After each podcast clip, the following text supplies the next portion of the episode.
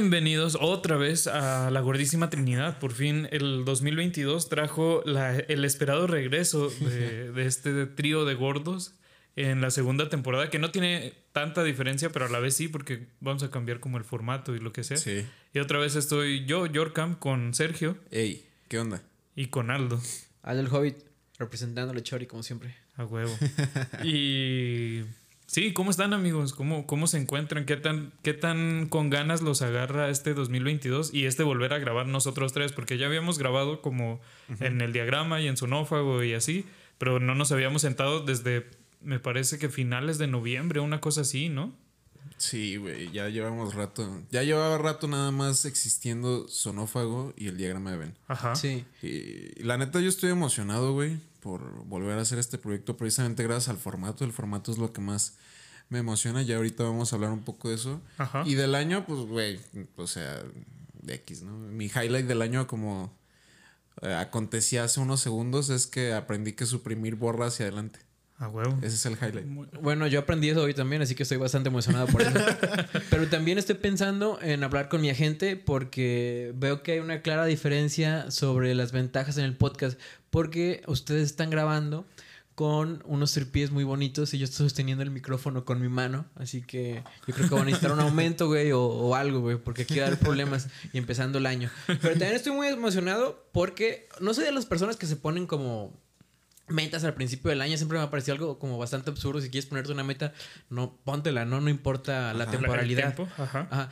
Pero coincide con que estoy a punto de grabar un documental de 90 días sobre una transformación física. Ok. Y va a estar bastante interesante este año. Por, Qué por lo menos por esta parte. Y también estoy cansado, güey, porque como saben, pues la pinche panadería y esta semana fue semana de roscas. Sí. Yay. Sí, fue la famosísima partida de rosca que a mí se me hace la actividad más godín que existe, güey. Partir rosca en la oficina. Fue incomodísimo para mí porque aparte en la oficina ahorita estamos medio peleados. Y, ¿Y te sacó- sacaste monito, güey? No. Agarré dos pedazos, no, tres pedazos y no saqué monito ninguno, güey. Uh, Entonces tengo mucha suerte. Tengo una, tengo una compañera que sacó, eh, eh, partió nada más dos veces y en los dos sacó monito, güey. Y te Así- pagan menos, ¿no? así Si de te mala sale el suerte. monito, güey. No, pues nomás, nomás llevas tamales, se supone. Yo no me acuerdo los otros años que hayan llevado, pero dicen Mm. que sí. La neta no me acuerdo. Está bien, güey. ¿Sabes qué me partió el corazón, güey? Precisamente ese ambiente de oficinas. Una señora llegó diciendo, no, pues es que yo no partí rosca porque mi hijo según iba a venir, pero que Ah. mejor se quedó partiendo rosca en la oficina. no mames. Me- la señora sola, güey, me rompió el corazón. Eso está bien triste. A todos esos claro. hijos de Y- puta, güey. y Vayan para- con sus ajá. señoras madres, güey. Para que sea la actividad, les digo, a, a mí por lo menos se me hace bien incómodo y bien innecesario y no sé, güey. Es, es, es, es de esas cosas que no- y aparte no te, puede, no te las puedes saltar, ¿no? Porque la posada mínimo pues hay pisto y cotorreas. Con eso y ya bla, bla, haces la convivencia, güey. Ajá, o, o- o te vale madre y Acá nada más atole o y chocolate, güey. Ajá, y no sé, güey, está, está muy raro, no sé, no, no entiendo. Genuinamente también mi familia no lo hacía cuando éramos chicos, entonces yo por lo menos no entiendo como el concepto de la rosca porque es tanta mamada. güey. Entonces ese es el momento más incómodo de lo que va de tu año, güey. Sí, pero hasta eso, la neta siento que empezó bien, me siento positivo y me siento eh, eh, agradecido también con muchos cambios que hubo el año pasado y que ahorita siento que mi vida está chida, güey. A huevo. Y, y hacía falta eso. ¿Sabes qué le hace falta a la rosca, güey? ¿Qué? Una película, güey, una serie. Sí, sí, de hecho. justo. güey. Seguramente. Una relevante, güey, una de Disney, güey. no lo dudes, güey. Dentro de poco Disney va a sacar ese pedo, güey. bien, no sé, güey, bien pirata, ¿no? Como Después de escucharon la gordísima Trinidad. Ajá. Y, y pues sí, tienen otras noticias de lo que estuvo pasando esta semana de la Sí. partición de... Pero, Rey? pero antes eh, hay que hablar un poco sobre los cambios de la gordísima, güey. Ok, Brevemente. si quieres, Porque sí. tampoco es tan, tan extenso, ¿no? Eh, normalmente nos escuchaban hablar, dialogar sobre muchas mamadas eh, que de repente se nos ocurrían, que como ya lo habíamos dicho en muchos episodios de, de este pedo, se nos ocurrían media hora antes de empezar a grabar. Algunas veces. Otras sí estaban un poquito más pensadas. Al principio- antes- Y de hecho, habían varias minutos. que estaban bien pensadas y terminaban como en un desvergue algo porque no también nos dispersamos mucho. ajá. Sí, Y, y precisamente para acotar un poco más eso, eh, decidimos simplemente hablar de, de lo que estamos consumiendo dentro de la cultura popular en general. semana con semana. Sí. Y, pues, saltándonos, saltándonos la música porque para eso tenemos Onófago. Y Exacto. ahí nos pueden escuchar cada martes en ese podcast exclusivo de eh, Spotify porque pues está la música. Pero sí, Sí. sí, sí, sí.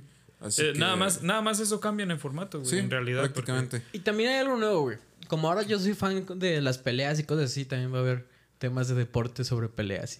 Cualquier Como más cosa- adelante va- cualquier va a cosa que venir entre noticia en, En lo la que conformó- Entretenimiento. Ajá. Y lo que conforma tu semana este, con el paso del tiempo, ¿no? Simón. Eh, pero sí, como es habitual, vamos con las pinches noticias de cada semana.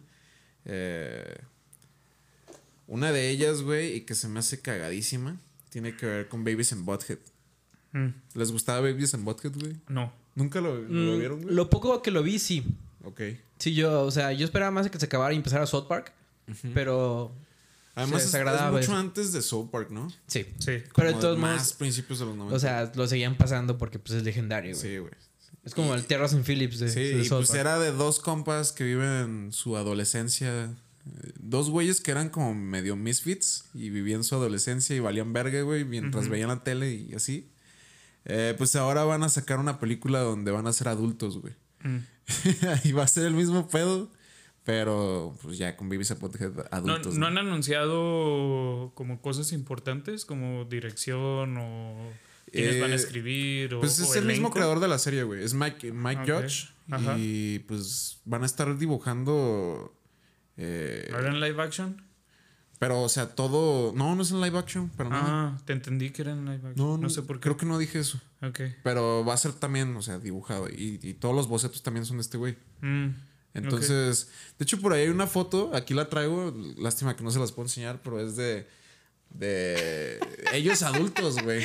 No mames. Güey, Está, está muy cagado. ah, me recordó como a Wayne's World y todo, todo ese tipo Sí. de, de contenido. Ajá. Qué nostalgia. Sí, va a ser ahora este mismo pedo que tenía la serie, pero ahora con la vida adulta. ¿no? Probablemente para que los que la veían en aquel entonces se sientan más identificados con el desarrollo de la serie. Y probablemente va a tratar del típico norteamericano que está en su casa valiendo verga, todo gordo, comiendo pizza y viendo la tele.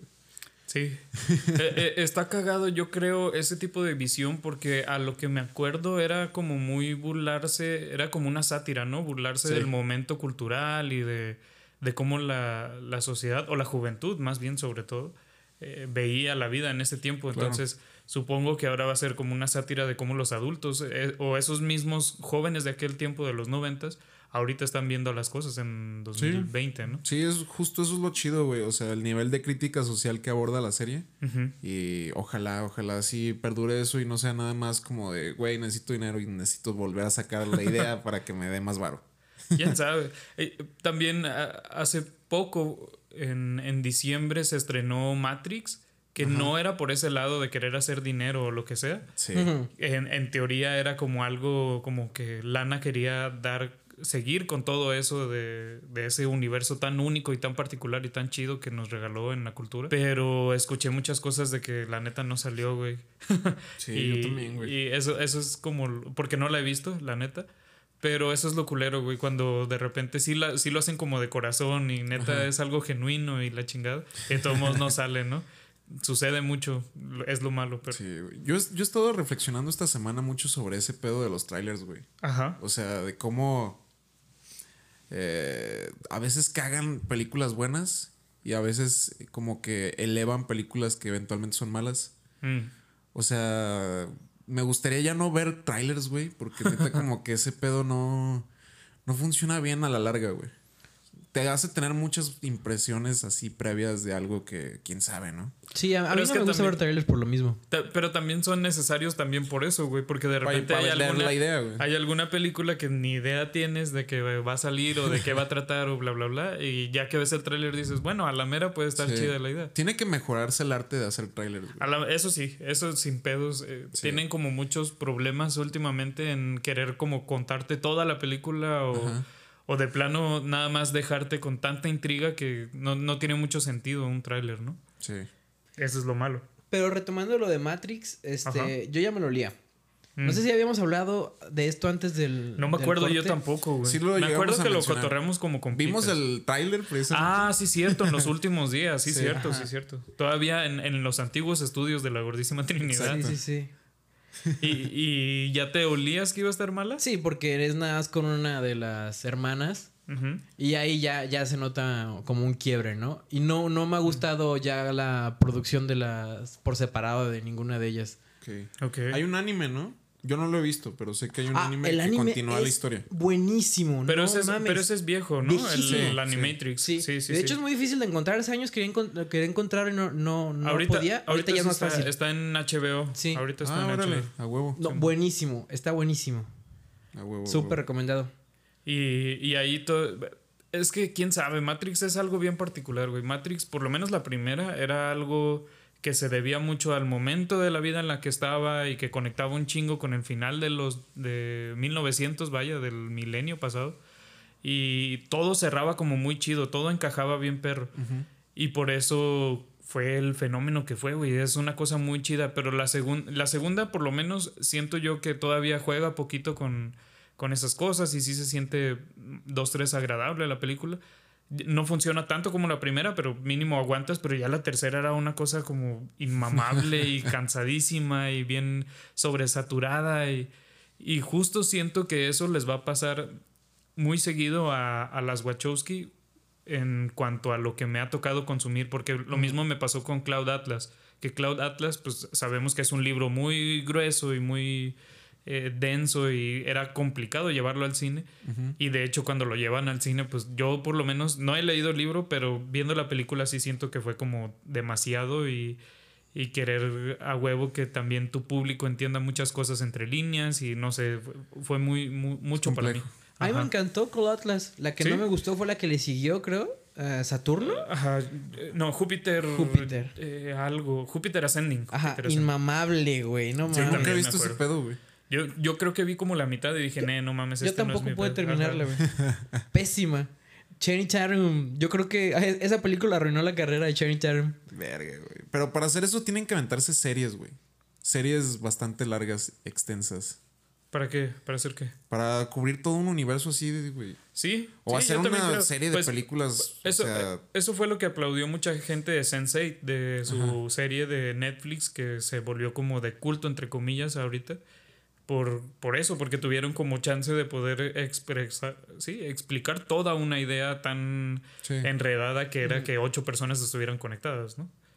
Y está, está chido, pero, pero también como, siento yo que ellas mismas son las que dicen, ¿sabes qué? Es que quiero hacer una película, quiero hacer un filme, quiero hacer algo como más grande que yo, cuando a veces no es tan buena idea. güey. A veces puedes contar eh, mucho más en un formato más limitado, entre comillas, que es la tele, que ahorita ya ni siquiera es tan limitado, güey. No, Porque también si nada, volteamos, si volteamos a ver a Game of Thrones, Exacto. pues no mames, era una producción grandísima y era una. Justo en eso filmación. estaba pensando, güey. Sí, sí, sí.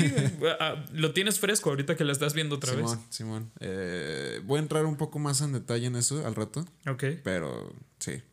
Eh. Continuando con esas cosas de la semana, güey. También está un anuncio que sé que a ti te va a dar un chingo de hueva, güey. A ver, cálale. Que tiene que ver con Tarantino, güey. Ah, ah sí, sí, me dio mucha hueva. Ah, se me está erizando la piel.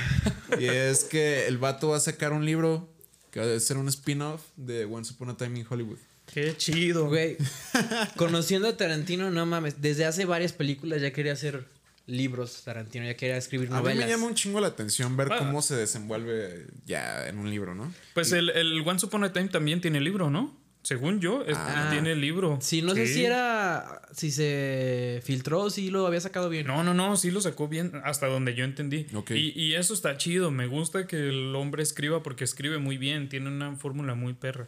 Pero qué hueva que, vaya de a lo ser mismo, de lo mismo, ajá. Sí, La única vez. La única vez que ha funcionado eso fue con Kill Bill y porque era un solo proyecto, güey. La neta no era Kill Bill 1 y 2, era. Kill Bill. Entonces ahí Claro. siento que sí funcionó, pero que quiere exprimir a huevo su proyecto nada más porque sí. Sí, no sé. y algo que tampoco es tan de ficción, güey. O Ajá. sea, es algo real con elementos ficcionales y todo este pedo, ¿no? Eh, pero eh, el libro va a ser sobre Rick Dalton, o sea, el personaje de DiCaprio. Ok. Y va a ser sobre toda su carrera, güey. O No sea, de mames, los principios, hueva, güey. los principios de la carrera de este güey hasta su final. Mm. Y ya, esa es la, his- A mí la- me interesa la más el personaje de DiCaprio, güey, que de, De Brad Pitt. de Brad Pitt. A huevo, pues sí, güey. Pero pues, no sé, eso fue lo que inspiró a, a Tarantino a seguirle dando ese pedo, güey. No, ok, bueno, lo voy a leer de todos modos. Probablemente. y yo me acabo de enterar de que tiene un libro publicado sobre Once Upon a Time in Hollywood. Te dije. Yo creo que por eso. Ajá. Yo creo que por ahí me voy a ir mejor, güey. Sí. Sí, No estoy seguro si es como el guion nada más como prosado, por decirle así. Ajá. O si tiene como más cosas, pero hasta donde yo eh, tengo entendido, si es el libro de Once Upon a Time in Hollywood. Ok. A ver qué pedo. Sí, a la mera buscándolo no está tan mal, quién sabe. Y yendo a, a los Marveles, güey. Eh, acaban de retrasar la película de Morbius, güey. Bueno, más hacia los Onis, ¿no? Porque hasta donde entiendo, esta es Hacia más los como Onis. ese universo. De hecho, estuve escuchando mucho rumor. Ahorita hay verguero de rumores después de, de Spider-Man. Spider-Man 3, de No Way Home, que ha pegado en todo el mundo y que está reviviendo los cines y que está ayudando mucho a la industria. Y está aumentando el Omicron. También, no, no lo dudo. Bueno, quién sabe, güey, porque fue... a- No, pero es que todos esos eventos de diciembre, todos Sí. se juntaron, ¿no? La, la- otra vez juntarse con los familiares y bla, bla, bla. Y, Y sí, también fue Bad Bunny y sus conciertos, güey. Bad Bunny, El, los el conciertos en Puerto Rico. eventos, güey. Sí, sí, fue, fue todo un pedo. Pero justo con, con todo este éxito que está teniendo y la buena recepción que hubo de ver otra vez a Andrew Garfield y ver otra vez a Tobey Maguire y bla, bla, bla. Me acuerdo que en Twitter empezaron con todo este revuelo de que vuelvan, eh, que, que se intente hacer el Amazing Spider-Man 3, lo cual se me hace buena idea, por lo menos a mí. Y estaban los rumores de que según esto habían, estaban haciendo reshootings de Morbius para así adaptarlo y que sí sea como en el universo de Andrew. Ah, el, no mames. el Morbius de Jared Leto. Sí. Es un rumor nada más, quién sabe. Que sí lo veo bastante factible porque todas esas escenas las hacen un ratito, güey. Por ejemplo, las escenas de Tobey Maguire y Andrew Garfield duraron dos semanas. ¿Mm? O sea, no nada en comparación con lo que tardan en grabar toda una película, ¿no? Claro. Sí, puede que de ahí venga el, el retraso, precisamente, ¿no? Aunque, aunque dijeron que era por, por lo de la elevación de contagios, precisamente. Mm. Y que hasta el primero de abril íbamos a tener la peli, güey. No, es un chingo, güey. ¿Sí, sí les emociona Morbius? No, No. lo más Ah. mínimo. güey. Ok. Pero ahorita he tenido este resurgimiento de interés por cosas relacionadas con Marvel en el cine, güey. Mm. En general, independientemente del- de la productora. Ujú. Eh, gracias, Spider-Man. Así que la neta, yo creo que sí la voy a ver, güey. Ok. A pesar de que sé que mucha gente, porque no vi Venom 2, eh, le pareció que era una mierda de película. Yo a la pesar neta de tampoco eso, lo he visto. Pues a ver qué pedo, güey. Yo tampoco he visto Venom 2, pero ahorita retomando eso de que ya te emociona ver entre las películas y las series, Ajá.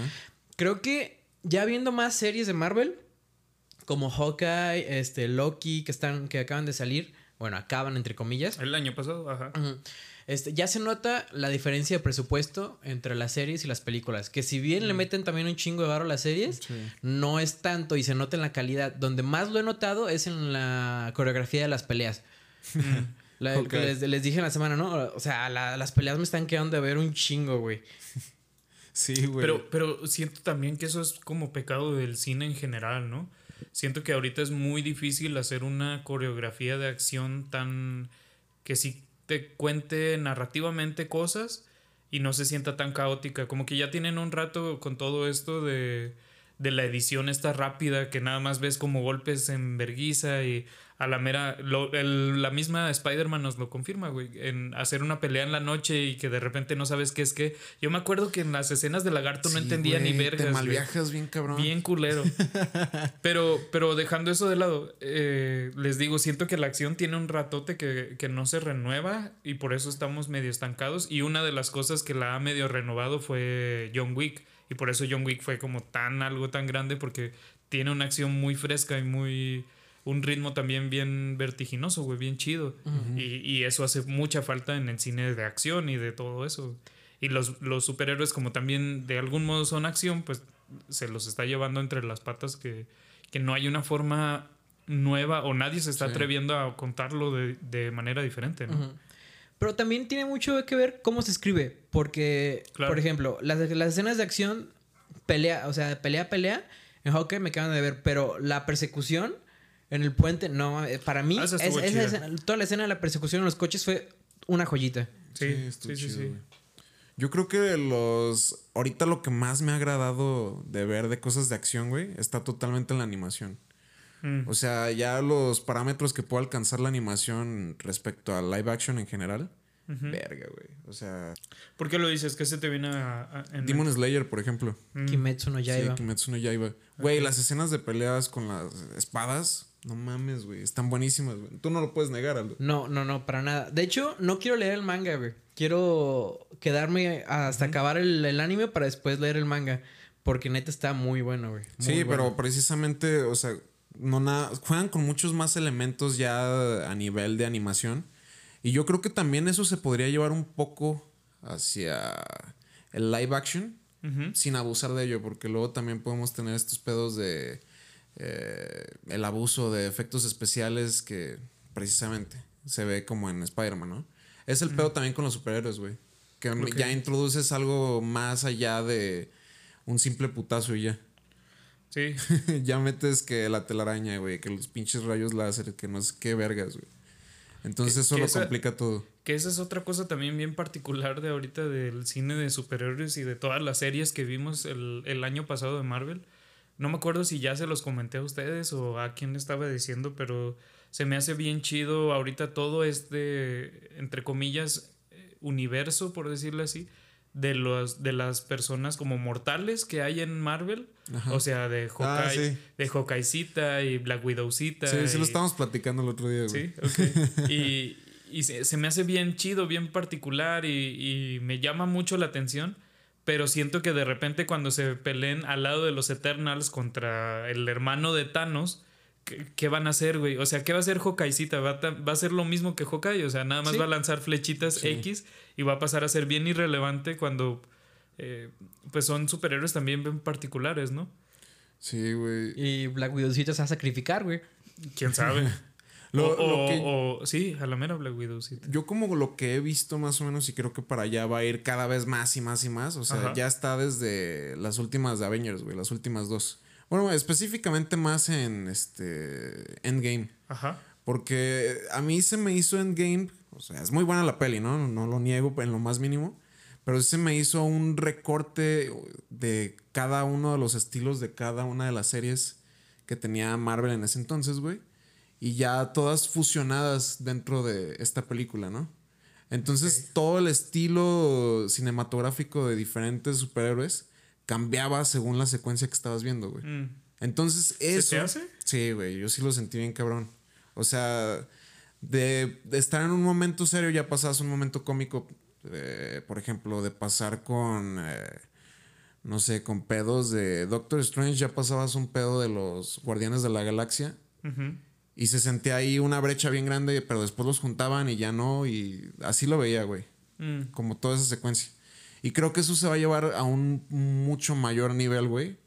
eh, ya en el futuro, güey, con todo esto que está saliendo ahorita.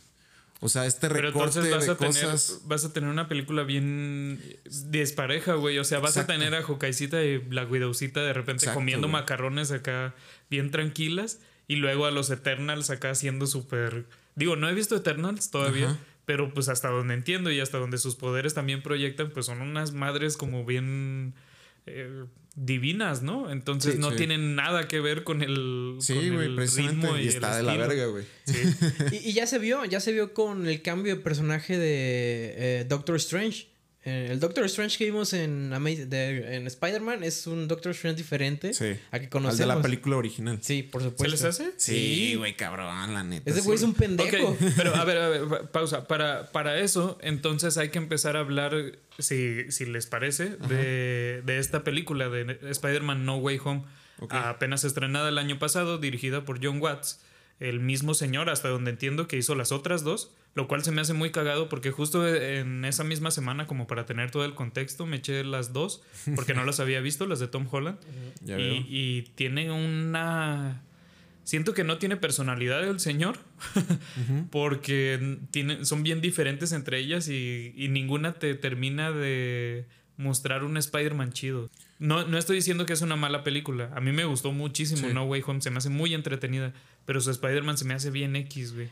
Porque no Está es una imbécil, película de director, es una película de estudio. A la mera. Entonces, las películas se acomodan al- a un momento específico Pero- en pero la narrativa de todas, Marvel, güey. Pero Sí. entonces, pero entonces, ¿para qué tener al mismo güey haciendo las tres películas? Por- no siento que vaya por ahí, güey. Porque también Guardians of the Galaxy tiene a eh, James Gunn en las dos películas. Y sí son una película de autor, güey. Prácticamente. Siguen siendo del universo de Marvel, pero son películas Sí, de sí, autor. Porque, es, porque es James Gunn, man. Sí. Por eso, güey. O sea, el Entonces, ¿qué no necesidad hay Esa de- personalidad, güey. Ajá. ¿Qué necesidad hay de repetir al mismo güey si va a ser unas películas sin alma, güey? Ese es mi punto, por lo menos. Pero, eh, dejando eso de lado, ¿qué les pareció Spider-Man No Way Home? Ok. No tan buena como dicen que es, pero es, es buena, está entretenida, güey. Ajá. A mí en su momento, o sea, cuando la estaba viendo en el cine, güey, para mí era la pinche mejor película que había visto de Spider-Man, güey. en ese momento de hype y de todo ese pedo, Claro. yo sí estaba bien emocionado, güey. Yo también, yo sí me la pasé sonriendo. Sí. También me acuerdo, güey, que incluso casi lloro, güey, con la... Digo, ya, ahorita ya pasó un ratote, entonces Ajá. podemos hablar con spoilers. Sí. Y cuando Andrew Garfield salva a Zendaya Ah, y, sí. y voltea a verla y esta morra le dice, ¿qué tienes? Y nada, todo bien, acá como bien lleno ya de, de que por fin salvó a una MJ. Ajá. O bueno, a su... eh, Emma, ¿cómo se llama? No, Gwen Gwen Stacy. Emma, Emma Watson. Ni siquiera es Emma Watson, es Emma Stone. A su Hermione, ¿no? Ajá. Eh, pero sí, que por fin salva a su a la pareja de, en ese universo y se le llena el corazón. Yo sí estaba como, ah, qué Sí. bonito, güey. Sí, tiene esas cosas chidas que te llevan a- al pasado, a la nostalgia, ¿no? Ujú. Es que es una, es una película de nostalgia hecha y derecha, güey. En todos los sentidos, güey. Sí, no, güey. Porque también dos de las cosas que más nostalgia nos iban a dar, se supone, Ajá. eran los villanos, ¿no? Sí. Todos estábamos bien hypeados cuando vimos que Alfred Molina regresaba y que William Dafoe también iba a participar, a Uf, pesar de que el señor Dafoe, ya tiene 70 y no sé cuántos años. no, no sé la edad de Y verdad. lo sigue haciendo bien William Dafoe, güey. Sí, sí, eh, eh, eh, a eso voy, a eso voy. De que se supone que nos plantearon que ellos iban a ser como también los conectores, pero siento que Alfred Molina fue mucho más exagerado su, su Doctor Octopus. Ajá. Y William Dafoe fue un duende bien diferente que agradezco mucho que fuese, o sea, ya era de verdad el, el Green Goblin, ya no era Osborn, era el Green Goblin, Sí, güey. O sea, sí. cuando, cuando sucede todo lo del edificio este, cuando se pelean y eh, atacan nada más a, a Tom Holland solito, vaya, que está pegándole Tom Holland a, a William Dafoe en la cara y el güey sigue sonriendo y acá bien loco. Sí. No mames, qué joya, Eso güey. está qué- muy chido. Qué chido. Pero, pelea. pero no tiene nada que ver con el duende verde de aquel entonces. Pero la mera presencia del actor, sí, era. ya con eso, güey. Pues sí. A mí me mamaría, o sea, ya después cuando lo reflexioné un poco más en mi casa, dije, güey, pues esto no está tan vergas. O sea, está chida precisamente. Pero, no sé, güey, me mamaría que hubiera nuevos villanos, güey, que hubiera... El otro día estaba viendo también eh, en un podcast, güey, que ni siquiera me acuerdo cuál era el podcast, pero bueno, escuché una conversación sobre que... eh, El podcast era de cómics, eso sí sobre que todas las películas, no importa, incluso esta de esta nueva de Spider-Man, retoman los mismos, este, las mismas bases de los cómics que han tenido desde la primera, o sea, desde la primera de Spider-Man, siguen tomando casi las mismas historias, güey. Y nada más las están adaptando una y otra vez y otra vez y otra vez y ya, güey. Estaría muy, muy chingón que fueran a explorar otros espacios del cómic porque no mames, o sea, llevan como 50 años escribiendo Spider-Man y hay un verguero de historias. Claro. Entonces tienen un chingo de dónde agarrar, güey, pero pues no. O sea que a ti te gustaría ver Superior Spider-Man hecha Sí, película. güey, güey. cosas, cosas más, este, Frescas, ¿no? más frescas. Porque justo, justo también ahorita eh, que, que mencionas todo eso, se me viene a la mente que estaría muy perro ver una algo de Gwen Stacy, o sea, de Spider-Gwen Exacto. en el cine. Pero posiblemente sí caerían otra vez en hacer lo mismo, güey. O sea, readaptar. Que al final también Spider-Gwen es eh, de cierta forma eso, ¿no? Pero tiene su personalidad y su, su cosa chida. Sí, tiene y entonces- sus muchas responsabilidades. y sus, ajá. Entonces estaría muy chido que, que sí, como dices, que, que en vez de estar haciendo y haciendo la misma historia y la misma historia, o reboteando las cosas o así, que empezaran a expandirlo mucho más, ¿no? Claro, güey. Que, que entre comillas yo creo que fue como lo que estaban pensando cuando, cuando la primera, que en vez de poner todo lo de que le pica la araña y bla, bla, bla, era como metértelo ya de putazo que es Spider-Man, o por lo menos él sabe que es Spider-Man, pero no se termina de lograr, güey, no termina de cuajar y otra vez le vuelven a enseñar sobre que está muy chico y necesita Sí. crecer y aprender y no sé, güey, lo mismo de diario. Sí, exactamente, güey. ¿Creen que en la siguiente de Spider-Man Into the Spider-Verse haya alguna al cruce entre live action y la animación? No sé, pero no me gustaría. Eh, no, eso ya estaría bien rebuscado, güey. A mí me encantaría, güey. ¿Por qué? que veas un, ah, un Spider-Man de Andrew Garfield en la película animada, pero Andrew Garfield de live action allí estaría, estaría interesante. No sé, güey. O sea, me gustaría que las películas live action llegaran a un punto en el que lo que pasó en la animada de Into the Spider-Verse fuese posible y que se sintiera natural. O sea, que se sintiera precisamente fresco, güey. Pero, no sé, o sea, Yo la verdad, siendo honesto, güey, no me gustaría que se juntaran en ningún punto. Porque Into Spider-Verse es mi favorita de Spider-Man. sí. Y es algo bien particular y bien chido y no me gustaría nada que se manchara con estar en la misma en el mismo universo de Andrew Garfield y su electro culerísimo de Amazing Spider-Man 2 y del Green Goblin más X de la historia igual en la misma película, ¿no? Sí, güey. Por eso por ese lado no me latería tanto, güey. O sea, siento que es algo tan particular y hecho con tanto amor tanto al cómic como a la animación y como a a estar buscando sobrepasar niveles que creo que es algo muy chido así. Sí. Que saquen a su propio Miles Morales, güey. a su propio Estaría Miles chido. Morales dentro de este contexto de las películas live action. Eso sí estaría chido, güey. Pero el entrecruce sí, yo tampoco, no sé, no me gustaría mucho verlo. Pues como dijo Yorkam en la semana, güey, este morrito Tom Holland tiene firma para varias películas más, ¿no? O sea, ahí lo de dónde cortar. Pero siento que van a ir a lo mismo, güey, porque el final de, de Spider-Man nos da esa nostalgia, ¿no? Otro, otro traje más tradicional, ya no tiene el traje que le hizo Iron Man. Sí. Y ya vuelve a ser como el Spider-Man que todos conocemos fracasado y que nadie lo Y, quiere. y las, nuevamente las mismas historias, güey. Ajá, va, va a ser pobre otra vez y va a ser, sí. Se va a meter ahí de- al Daily Butch a ser fotógrafo, güey. Y lo mismo es siempre, güey. Ajá. Sí, no sé, no me ilusiona el mucho el futuro de este Spider-Man, la neta. A, a mí dos, tres, porque siento que ya por fin lo vimos más... eh, Es la que más me ha gustado de las de Tom Holland. Sí. Porque pues también aquí le pasa lo que a los otros en las primeras, ¿no? O sea, él ya tiene su pérdida esta gran... Bueno, no, más bien en Amazing Spider-Man fue hasta la 2. Y de hecho no pudimos ver las, las consecuencias porque no hubo una tercera película. Pero este, esta cosa que se supone que les tiene que suceder a todos los Spider-Man de que alguien les diga que un gran poder conlleva una gran responsabilidad o, o que, o que les dé a entender esa idea porque en Amazing Spider-Man no se va por ahí, pero Eso se me hizo Pero bien eso mamón, entiende. güey. que Cuando, cuando se completan la frase entre ellos, güey. Ay, Ah. sí. Cuando se reencuentran y mi tía May me dijo que un gran poder. conlleva Sí, claro. una, una gran responsabilidad. sí, es una mamada. Pero, eh, Ay, y güey. es súper fanservice. Otra vez. Sí. Eh, igual que el momento en el que les preguntan algo de Peter, no sé qué. ¿Tú Peter o yo Peter o quién Peter o bla, Ay, sí, que, güey, bien que viene del meme, güey. ¿no? Ajá, pero que igual está cagado, güey. Sí, es como, ajá, Y sí que es de, los, de lo que más vemos en redes sociales, güey. Ajá. Sí, sí, sí. Ese meme está ahí por todos lados, güey. Pero ahora, cosa favorita de la película, güey. Mm, yo, para mí, ¿Tú para ti? Está, está cabrón. Yo creo que la pelea esa del edificio, güey. Mm. Me gusta mucho como todos, o sea, e- e- ese como guiño, entre comillas, de cómo sería un Spider-Man contra los... los eh, ¿Seis siniestros? Ajá, los seis siniestros.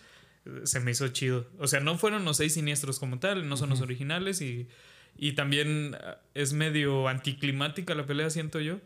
Sí. Porque al final la, la muerte de la tía May es como, ¿sí se murió o no se murió?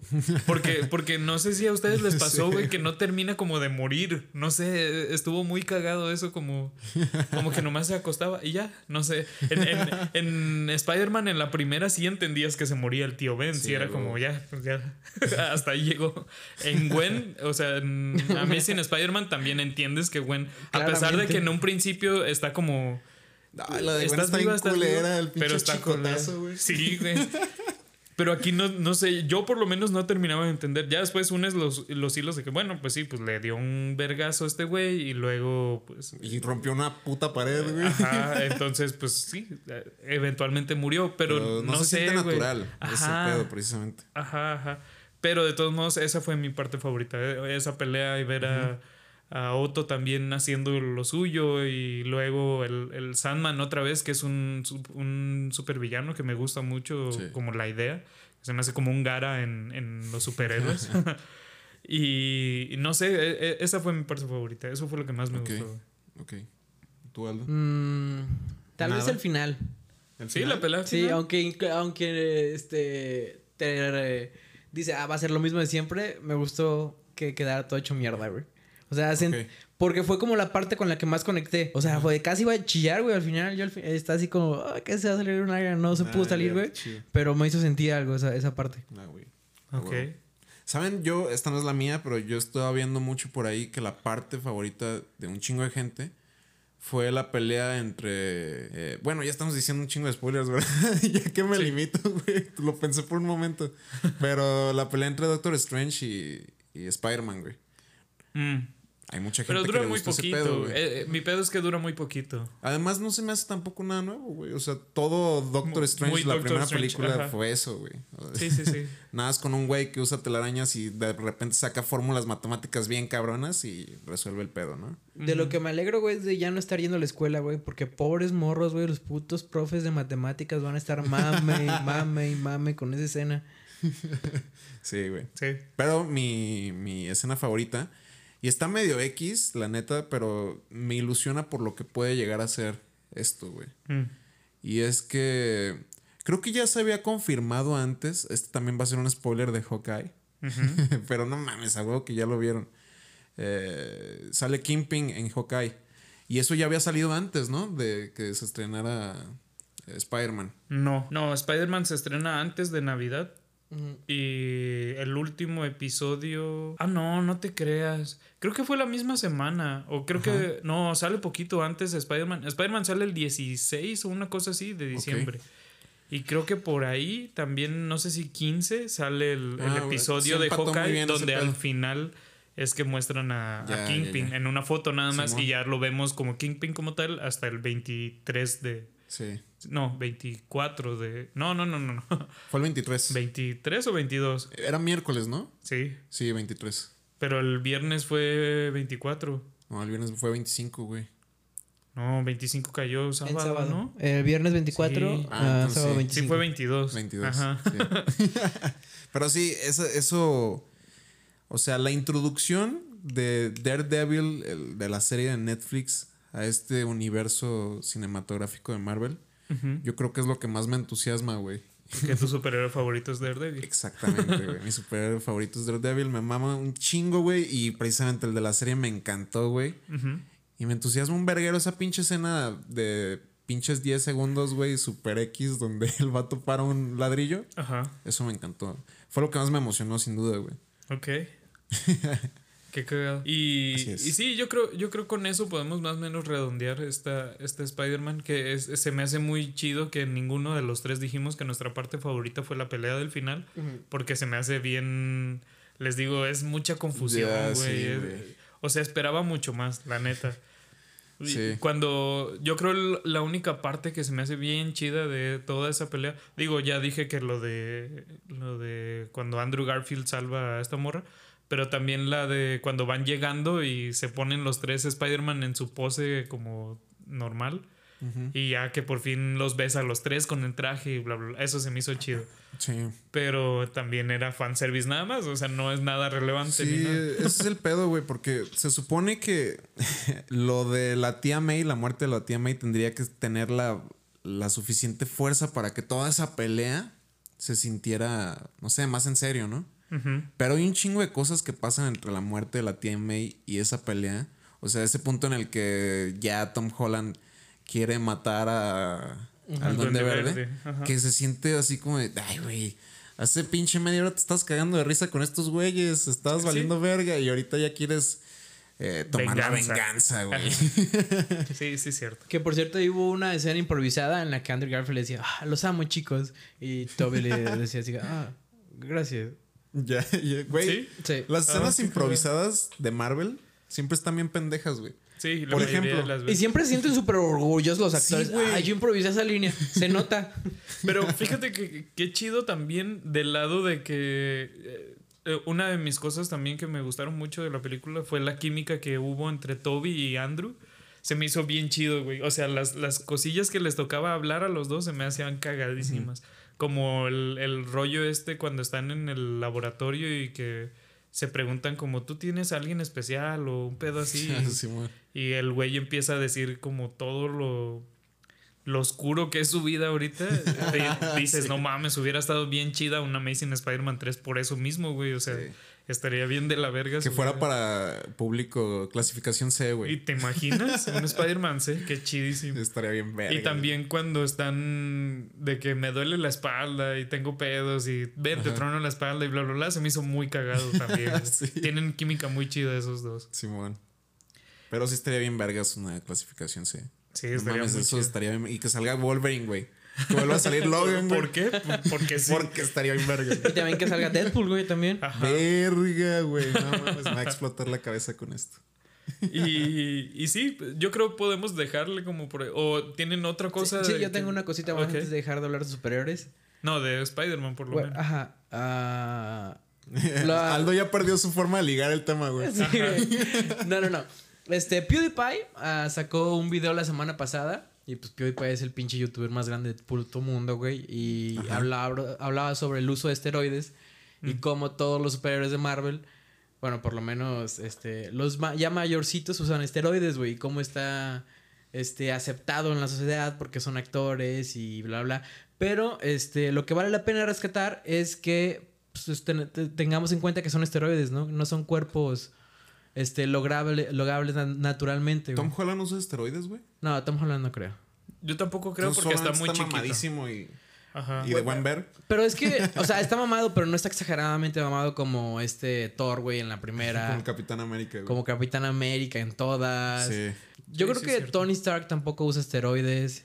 No, pero Robert Downey Jr. nunca necesitó porque también Iron Man pues es, es la armadura, ¿no? O sea, no, no necesitaba estar como De mamadísimo. hecho, no recuerdo una escena donde salga Tony Stark sin camisa, güey. Sí, Varias. cuando, cuando Sí. le da lo del Ah, sí, corazón, cierto. el Es núcleo, verdad. y bla, bla, bla. Y también cuando está arreglando cosas nada más sale con su playera golpea mujeres. Sí, Sí, sí, cierto. Pero, pero sí, nunca, nunca fue particularmente eh, como un eye candy como lo fueron eh, los otros dos que ya mencionamos, ¿no? O el mismo Star Lord, que también este Uf. Chris Pratt tuvo que bajar de peso un chingo, porque si lo ves en Parks and Recreations, pues era un Sí, gordillo güey. todo fofo y bien cagado.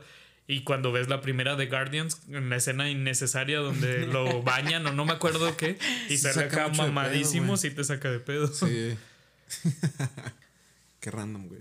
Sí. Sí. Kumal Manjani también, eh, su transformación es exagerada. ¿Quién es ¿Quién ese? es ese? En Eternals es este comediante. Ah, no he visto Eternals, Yo tampoco he visto Eternals, güey. Pero ese güey antes estaba gordillo. Eh, no, es- tenía un cuerpo como el de Yorkham. Y ahora Ah, está Normal. mamadísimo. Sí. Pero somos gordos, acuérdense. Esta es la gordísima Trinidad. Ah, hay que tomar tus esteroides, güey. Ah, A güey. huevo. Y, y dejando entonces de lado eh, por fin Spider-Man y todo Ajá. eso. La siguiente película que de hecho vamos a hablar de ella porque yo por fin la vi después de bastante tiempo es Tenet que ah cuántos pedos tengo Ok. Pero sí, esta película eh, se estrena en 2021, que era con la que Christopher Nolan el director creía que la gente iba a volver al cine y Warner también tenía la ilusión de que iba a llevar otra vez a las masas a, a las salas y bla, bla, bla. Por suerte, la neta, no pasó en ese entonces, o sea, nadie lo emocionó lo suficiente y todo el mundo siguió como cuidándose y en sus casitas y bla, bla, bla. Y terminó siendo X en, en taquilla. Sí. Pero en la crítica tuvo esta polarización tan particular que genera muy seguido Christopher Nolan, que incluso la vivimos ahorita en este cuarto, ¿no? ¿A ustedes dos sí les gustó? Sí. Sí. No, no es de mis favoritos de Nolan, en lo más mínimo. Ok. Pero sí me gustó, güey. Me la pasé bien viéndola, güey. Pasé un muy buen rato. ¿No te costó trabajo? No. Eso es otra cosa. Hay que ir entrando en detalles sobre eso. Sí, por su- madre. Creo que la naturaleza de la película, eh, su narración y todo, por naturaleza, güey, no es que esté mal hecha ni nada, es rara ver, es incómoda de ver. Yo no diría incómodo. O sea, más bien diría que tiene muchos cabos sueltos, güey. Que yo siento que ni siquiera al momento de guionizarlo quedaron claros, güey. Así como que dan. Dice, "Ah, esto se va a dar por hecho, güey. Chingue su madre. O sea, esta, este sentido que estoy dando a todos estos pedos de eh, lapsos temporales y de regresos y de.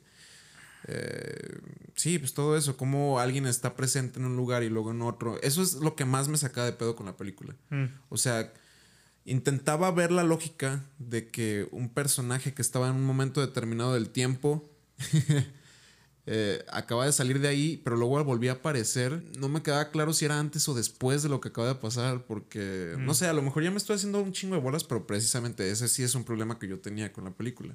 Mm. Sin embargo, dando concesiones a ese pedo y dejándolo un poco de lado y nada más enfocándote en la trama, así en la sustancia, yo la neta sí me la pasé muy chido. Pero hay que, eso sí, hay que dejar muchas cosas eh, así dadas, güey. Hay que dar mucha, hay que ceder con muchas Como cosas. público, ¿no? Ajá, Ajá. como público. Porque la neta sí creo que es un problema de guion.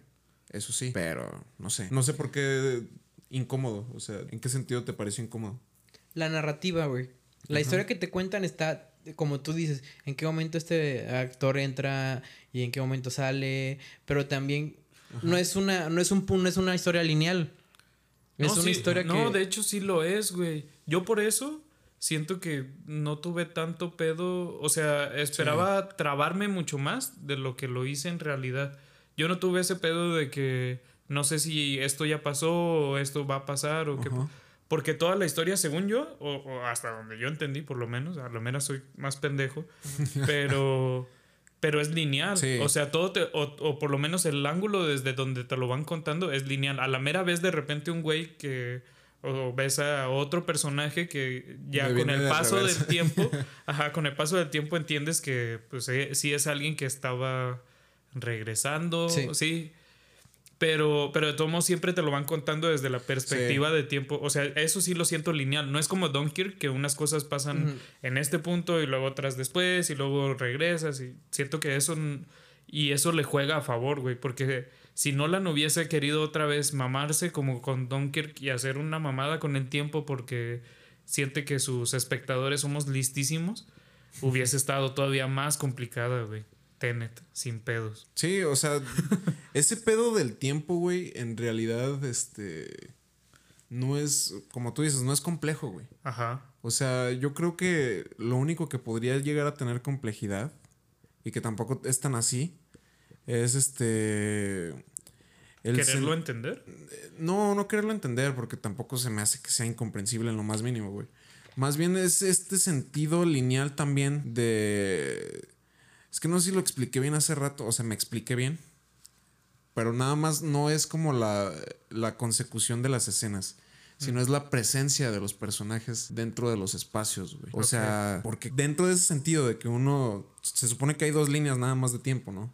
Una hacia adelante y otra hacia atrás, güey. Ajá. Entonces ahí yo veo inconsistencias en cómo un personaje eh, eh, de repente aparece en un sentido hacia adelante y luego vuelve a aparecer en ese sentido hacia adelante. Me refiero concretamente en el asesinato del, del villano. Cuando esta morra en el yate asesina Ajá. al güey. Ajá. Pero en esa escena están pasando varias cosas al mismo tiempo. Eh, en ambas está la misma morra, en una temporalidad hacia adelante y otra hacia atrás. Porque. No, según yo, la, la morra, o sea, la que mata al villano, la- es nada más en el futuro, ¿no? Sí. O sea, no- según yo, ella no va hacia atrás. Más bien. Es no, que sí, pero no te creas, si va hacia Sí, atrás, sí, porque- es cierto. Eh, eso pasa después de que. De que la lastima. de que la lastima y, y se sal, se avienta del bote para ir a que la para reencontrarse con su equipo, güey, en un en una lanchita que está cerca de ahí. Ujú. Y ahí es donde hace el regreso. y todo ese esa escena en concreto, güey, de la presencia de esa morra, la neta yo ahí me perdí, güey, en eso. Es que eso sí lo explicaron, güey, pero se me olvidó cómo lo explicaron. Porque habían explicación. Porque precisamente dijeron que ahí podías regresar, ir y regresar. Y eh, no solo era. No, ajá. No solo era ir eh, de adelante y Ajá. para atrás. Que había como de adelante para atrás y otra cosa. Sí, sí, cierto, porque. Verga. Porque también, es que sí es como yo digo que esta morra, o sea, sí había regresado, pero también estaba en ese momento del tiempo hacia adelante, güey. O sea, las dos estaban hacia, sí, hacia la misma línea. ¿Por Sí. qué? Por este pedo de que cuando salta al agua no lo hace en reversa. O sea, no... Porque ya ves que se supone que tú entropía, una madre así, una palabra rebuscadísima Ajá. usa eh, Nolan, hace que todo lo que haces también esté como en reversa. Tú eres el que está en reversa, no todo lo demás, Sí. pero todo lo haces así. Y de todos modos, o sea, cuando se clava en el agua, pues se clava normal, güey.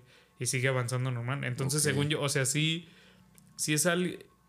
Es que la cosa era que ella ya se había lastimado en el futuro, ¿no? Y este evento de cuando llega con su hijo en el bote ya había pasado en el pasado. Y a ella la regresan cuando la están alivianando, pero en un punto se supone que la vuelven a poner así porque también estaba respirando aire normal, güey. Y se supone que cuando estás de regreso Ajá. no puedes respirar Sí. aire. No me acuerdo en qué punto es que la vuelven a poner como en el línea de tiempo normal. Ese es, el, un- ese es uno de los Eso- problemas. Eso sí es un rollo, güey. La neta está muy cabrón. Si, si Tenet fuera a música, sería un remix. A la mera.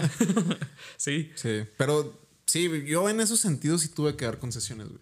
claro. Sin embargo, lo que de verdad, con lo que más me quedo de la peli y lo que más me agradó en términos generales, son las pinches escenas de acción, güey.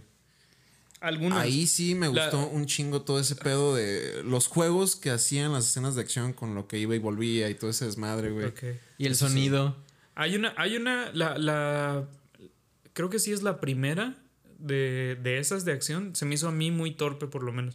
La de cuando Sí, cuando está la filarmónica, John ¿no? David, no, no, no. La, la de cuando John David eh, Washington, o sea, el protagonista, el, Sí. el morenito, se encuentra con él, pero en el traje negro. Ajá. Ah, Y sí. que están como forcejeando en un pasillo. Eso se me hizo como medio torpe. Yo no entendía por qué está como así. Sí, ya después, después. Ajá, ya después medio entiendes. Pues sí, sí, este güey está como en reversa en general en, en su entropía. Güey, a mí eso se me hizo bien cabrón. O sea, se me hizo bien chido, güey. Sí, Ya pero, pero la primera vez, la primera vez te digo, Sí. se me hizo muy torpe. Se me hacía como, no entiendo por qué este güey, o sea, por qué están peleando así. Sí. Ya después se entiende, sí. Pero, pero en la batalla, entre comillas, batalla final, ahí sí tiene muchísimo, o sea, sí es todo un logro. Esta madre del edificio que eh, se reconstruye de arriba y se tira de abajo Sí, y todo eso se ve bien chido. Sí. Aunque, eso sí, de esa escena se me hace súper pendeja, güey. Ajá, Cuando, cuando están los dos equipos y les están explicando todo lo que va a pasar, güey. ajá. Eso se me hace bien absurdo, güey. Y bien innecesario, Sí, ¿no? güey. Y, y, eh, siento que es muy para que nosotros como público medio entendiésemos porque Ajá. unos iban a ir de rojo y otros de azul. Exacto, y ya. güey. O sea, ese era nada más Y para los lo que sirvió. puntitos ahí, bien Ajá. absurdo, güey. Pero me recordó a Halo. Ok.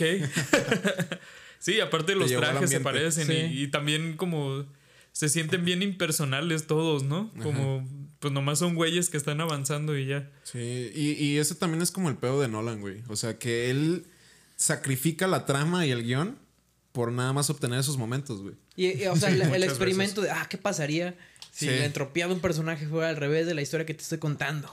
Sí, güey. O sea, Y justo, justo ese es mi mayor pedo, güey. Que el, el, el guion no tiene sustancia como antes me mostró, por lo menos el güey en el Dark Knight o en Inception, ¿no? En Memento. O en. Memento, güey. Ajá, que son cosas que también son. Bueno, por lo menos Memento es un experimento bien particular y que es una idea nada más que a la mera pudo haber salido mal, pero sale muy chido en esa película. O sea, está muy bien hecha.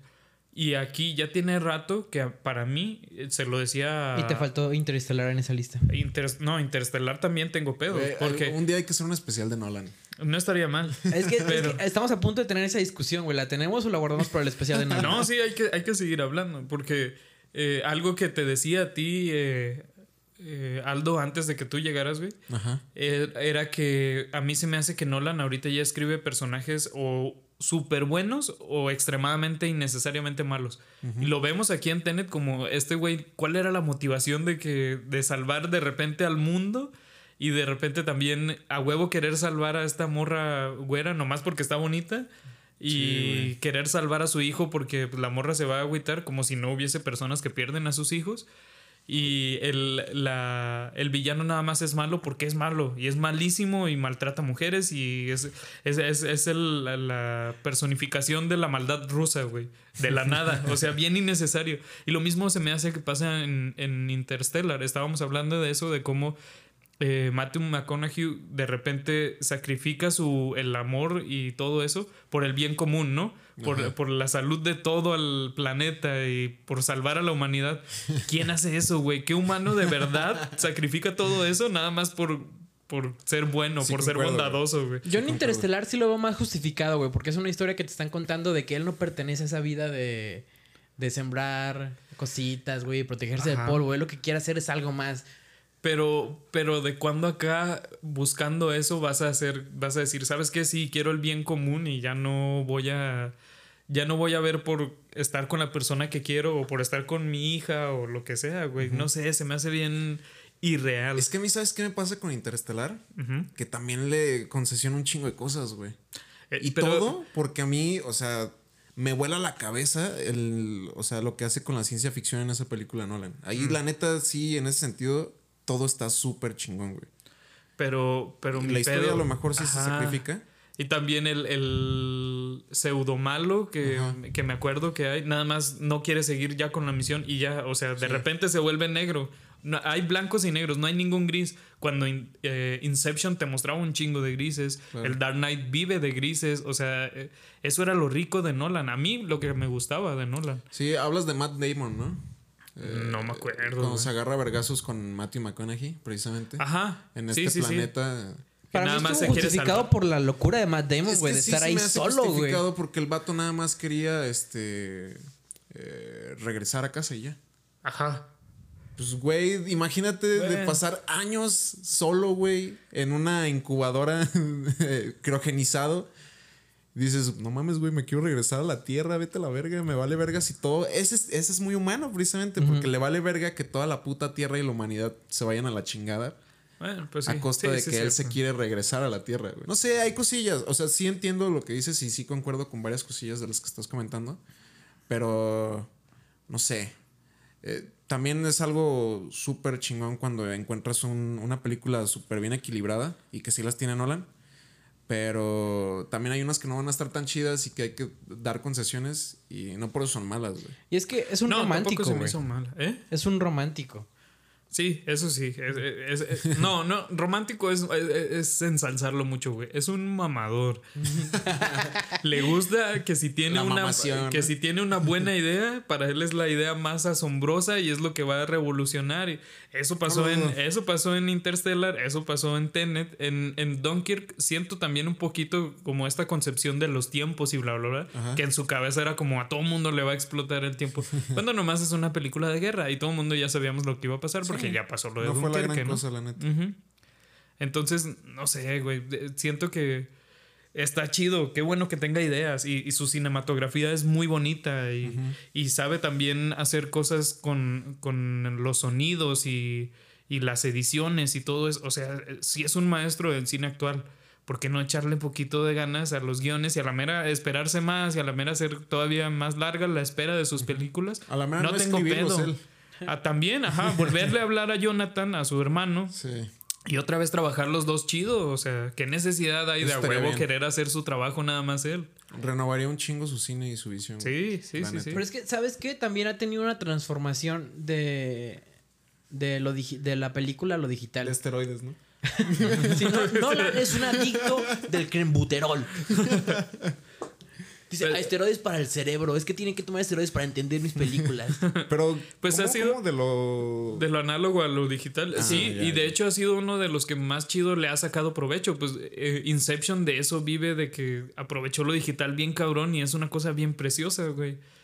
Sí. Entonces, eh, esa, esa ventaja tuvo, porque si te vas a antes de eso, eh, The Prestige se me hace que todavía es análoga y también está bien chida, güey. También está bien contada y bien formulada y todo. Eh, pero el peor es que él no quería pasar a lo digital, güey. Amaba a, la, a la pinche película. Decía, no, no hay nada como grabar en película. ¿Por, güey". qué? Pues por Mamador. mamador, güey. Sí, güey. También los efectos de, de Batman están chidos, güey, porque son, porque son old, old school, güey, de, de esa escuela, güey, Sí. no mames. Sí, sí, sí, la, la, Sí. la escena esta del eh, voltear el camión, hacerlo real con un tráiler de verdad es, Uf, es sí, invaluable, güey. La neta sí. Qué Pero, joyitas. pero pues también les digo, tiene, tiene, no sé, tengo muchos pedos con Nolan. Yo era de, de- defensor, me acuerdo que cuando el Dark Knight eh, e Inception, ya ven que son seguidas, para mí era como la, la- la- el- el- la punta del cine en la actualidad. güey. De ahí Dark Knight Rises, me acuerdo que yo la defendía a capa y espada en su, en su momento y ahorita ya sé que tiene muchos hoyos y no, no se me hace la gran película. Se me hace buena película, pero no se me hace la gran película. Y, y de ahí ya siento que ha sido aguantarle muchas cosas. O sea, también cuando Interstellar salió, yo me acuerdo que era como, no mames, sí, voy a ir a verla al cine y la voy a disfrutar bien chido y bla, bla, bla. Y sí la disfruté, pero pues eso, salí como. "Ah, no sé, güey. y desde ese entonces ha sido mi pedo con, con Christopher Nolan, no sé. Mi parte favorita de la película, si esas vamos, yo Ah, creo real. que es todo el pedo este del aeropuerto, del... Sí, el- Sí. Tanto, tanto cuando van como cuando vienen. Ya, ya, ya. O sea, las, las dos cosas se me hacen muy chidas que se complementan muy bien. La batalla final no se me hace tan espectacular, la verdad. Concuerdo. Yo la misma que tú, güey. Esa escena, también me gusta mucho la de la de la filarmónica, güey. También que es con lo que empieza la película, justo Ajá. con lo que empieza y que también más adelante ves la vuelta. De, de Robert Pattinson, ¿no? Ajá, sí. E- esas dos escenas, güey, la del aeropuerto y la de la filarmónica, se me hacen muy vergas, güey. Mm, Están muy muy bien construidas, a mi parecer. Sí. Yo creo que mi escena favorita es en la que al final cuando Robert Pattinson explica que no, güey, yo ya voy a morir, güey, tú ya yo, yo, tú y yo somos amigos, güey, o sea, yo soy el que viene para atrás, güey, de Sí. toda la historia, güey. Ah, entonces me estaban contando dos historias, güey, del inicio y del final, ok, ok. Y ahí es donde dices, ¡a la verga, güey! Sí. Sí, y, y- te emociona más o menos porque también tuvieron, o por lo menos a mí se me hace que tienen química muy chida Robert Pattinson y, y John David Washington. Washington. Se me hace que están chidos, pero también conociendo a Nolan es como... eh, pues nunca va a pasar, o sea, no va a haber un Tenet 2, por, por favor que no haya un Tenet 2. O un libro, un o un libro, libro, de... no creo que lo haga, pero, pero sí, son como esas cositas que te suelta como hay un universo posible, imagínatelo tú, ¿no? Que es lo que pasa al final en Inception cuando pone a girar el este y que nunca va a dar la respuesta, yo creo, porque Pero no le conviene. Ya la, ya dio este el actor, ¿cómo se llama? El mayordomo en Batman. Michael Caine. Michael Caine. Mi- Michael Caine le preguntó, oye, entonces no entendí. ¿Era la realidad o, o, O el era sueño. un sueño? Le dijo, mira, si al final en la película, la, en la versión, sales tú al final, es la realidad. Mm, Y entonces salió él al final y era la realidad. mm. Pero, pero de, de Oh, todos shit. modos. Eh, pero eso es punto y aparte, o sea, que se haya relevado, revelado o no, eh, eh, eso es independiente porque Sí, al final o sea, lo que... No quita la esencia de la, la esencia de, de esa cosa que te deja como el hilo suelto para que tú amarres, ¿no? Es- eso, es Sí. lo, eso es lo que está cagadillo.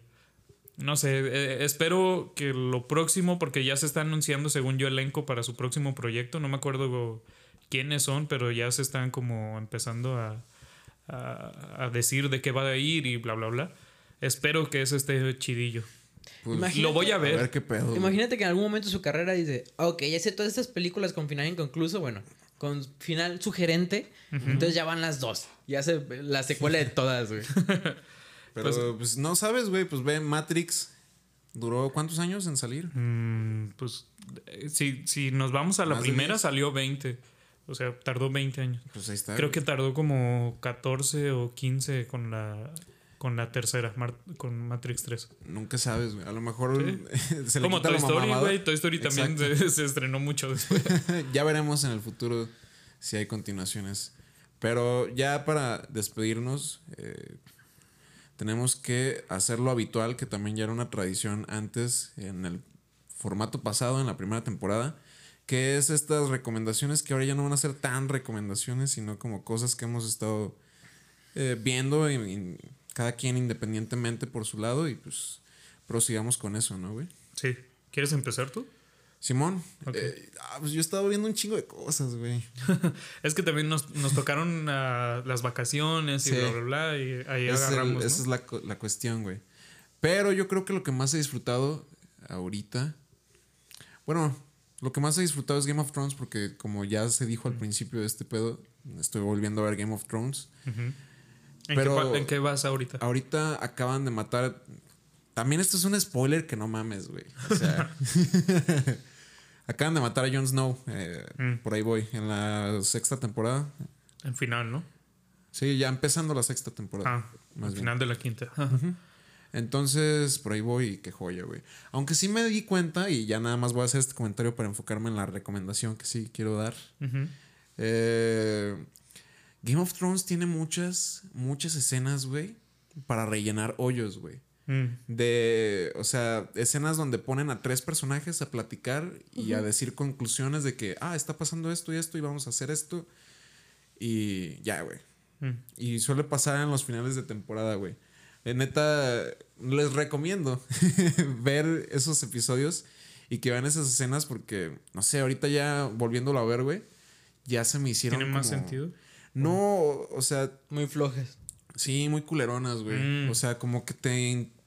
No las veo necesarias, güey. Como que la misma continuidad de la serie y lo que sí en realidad pasa alrededor de la serie, como que con eso ya te podrías retroalimentar con esos pequeños hoyos. Mm. Un ejemplo de eso es, por ejemplo, al final de la quinta temporada, donde ya este, Tyrion Lannister se une a la Khaleesi y, y hay una escena muy La breve Khaleesi. Donde nada más están este, Jorah Mormont, eh, Dario Naharis y Tyrion y nada más están sentados ahí esperando a la Khaleesi, güey, porque se la llevó Drogon a no sé dónde chingados y nada más dicen, ¿y ahora qué, güey? Pues vayan a buscarla, ¿no? Ah, Simón, y tú te quedas a cuidar el reino. Arre, ahí nos vemos, güey. Pero es que ese también fue fanservice, güey. Porque, ah, ya quiero ver que se junten esos tres personajes. y La Ay, verga, qué güey. mamada, güey. Sí, también. Pero tiene muchas de esas. Sí. Y, pero bueno, fuera de eso, qué joya, Game of Thrones. Pero lo que sí estoy viendo este, ahorita y que es totalmente nuevo para mí, que ya me la habían recomendado un chingo tú, me la habías recomendado varias veces. Yorkam, y es Euforia. Mm, claro. Y que la neta está muy chida. Eh, Principalmente, yo creo que. O sea, dejando un poco de lado lo de la. O sea, es interesante las vidas de los personajes. Y al- alrededor de eso gira toda la serie. Pero yo creo que no es lo que más es de mi agrado en realidad. O sea, lo que sí es como el nivel de, de complejidad y de realidad que sí toca la serie. Mm. Porque sí siento que estoy viendo momentos que incluso yo pude haber vivido eh, cuando estaba más morrillo, ¿no? Cuando estaba en la prepa. Simón. Entonces por ese lado está muy chido. Y la manera en que esto está contado es ahí sí lo que me encanta de la serie, güey.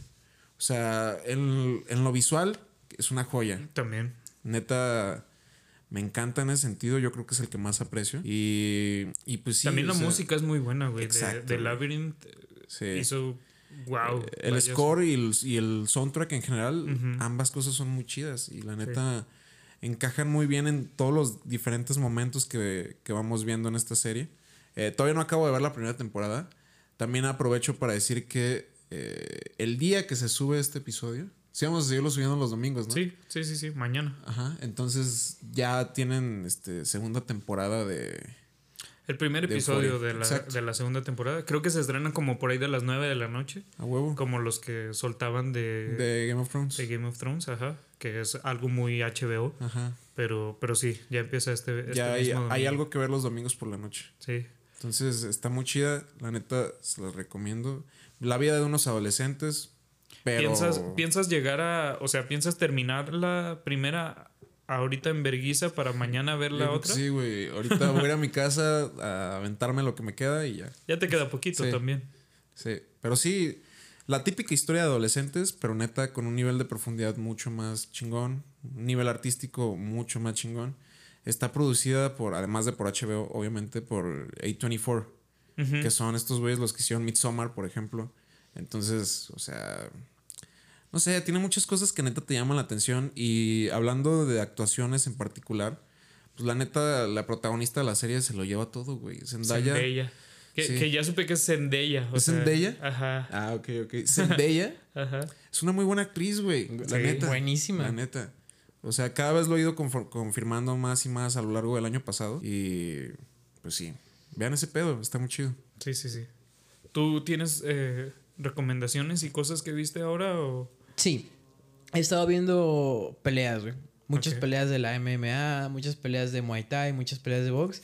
Entonces, eh, ¿Cuál, me cuál gustaría- es el que hasta ahorita te ha gustado más de todos esos deportes? de Muay? Thai. Muay Thai. Muay Thai es como muy, muy agresivo, men. Mm. Y gusta muy rápido. No, porque también los boxea lo, bueno, los peleadores, los más experimentados, los que son ya como leyendas vivientes, son muy graciosos, güey. En Mm. Cómo pelean, cómo esquivan, cómo se burlan del contrincante, lo que hacen en el, en el ring es, es bastante entretenido. Qué chido. Sí. Y nada más eso. Ok. Eh, yo esta semana, aparte de Tenet, porque esta, esa la vi esta semana, vi también Jumanji. la, ¿La nueva? La, la segunda de las nuevas. Ajá. Sí, ya, ya. La, la primera me acuerdo que me había gustado, se me hizo cagadilla como la idea del videojuego y bla, bla, bla. Esta segunda la sufrí poquito más porque nada más repiten como la fórmula, le meten unos personajillos más y se me hizo más cansada, la verdad. Pero igual eh, eh, siento que es una visión eh, chidilla de, de Jumanji. Siento que estuvo bien que no se fueran a, a rehacer todo esto del juego de mesa y bla, bla, bla, sino que buscaran como eso. Me, me, me agradó, dos, tres. Y lo último que vi que, que sí me mamó y que, que disfruté mucho fue más bien en vacaciones, fue estando incluso en, en León, eh, vacacionando, pero fue Honey Boy. La película esta dirigida por Alma Har'el, no sé si se pronuncia así, la verdad, desconozco, pero es la película que escribió Shia LaBeouf sobre su vida y su... Sí, ya. La nominaron al Oscar, ¿no? No me acuerdo, recordar. creo que sí por guion, pero pues fue hace dos años, es de 2019. Según yo no ganó nada y también oh, entiendo que haya mucha... que haya también polarización porque pues es una cosa muy particular la vida de Shia LaBeouf y también es una forma muy particular que tiene el güey de, de ser ahorita, ¿no? Eso es un actor muy Sí. polémico y, y a veces demasiado agresivo y muy de la verga. Pero resulta que en, en un punto lo, lo meten como a rehabilitación y lo hacen escribir y termina escribiendo este, todo este guion y eh, pues decide llevarlo a la pantalla, ¿no? Y qué forma tan chida de llevarlo, o sea, eh, ti- tiene, te, te muestra, y no es justificar la, que sea de forma culera este güey, pero te muestra por qué tiene tantos demonios el, el actor y todo lo que vivió en su infancia. Y tiene actores muy chidos, o sea, el, el que la hace como de mini Shia LaBeouf, o sea, de. Shia LaBeouf Sí. chiquito, es muy cagado el, el niño, eh, tiene, yo creo es un talento eh, que, que poco a poco se va a ir desarrollando porque todavía es un niño. Que ya ha hecho varias cosas.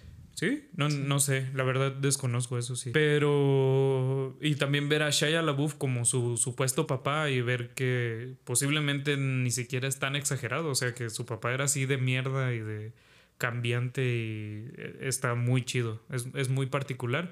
Y también se me hizo chido que no dura tanto la película, está fácil de ver. Y es densa, pero es fácil de ver en cuanto a que es poco tiempo y no te deja como tripeando de, eh, no sé, de la vida o del universo, bla, bla, bla, porque simplemente te está contando la vida de un pobre güey, ¿no? Pero te hace ver cómo la gente a veces no la tiene tan fácil como creemos, ¿no? Y muchas veces nos damos como la libertad de juzgar y ya estando fuera de, de infancias culeras, ¿no? Sí, pues nada más ves la actitud de una persona en un primer plano, pero pues, obviamente ese pedo tiene muchas cosas detrás, güey. Sí, Sí, sí, sí. Y pues sí, yo creo con eso podemos acabar ya la- el primer episodio de la segunda, Segunda temporada. temporada. El episodio 31, el volumen 31 de La Gordísima Trinidad. Les damos gracias por escucharnos. Simón. Y yo fui Yorkam. Yo fui Sergio. Yo fui Aldo el Hobbit. Y, Y nos bye. vemos. Adiós. Cuídense. Estuvo ameno regresar, güey. Sí. sí. Sí, güey. Estuvo cansado, pero Pero está duró- chido este nuevo esto formato. duró mucho.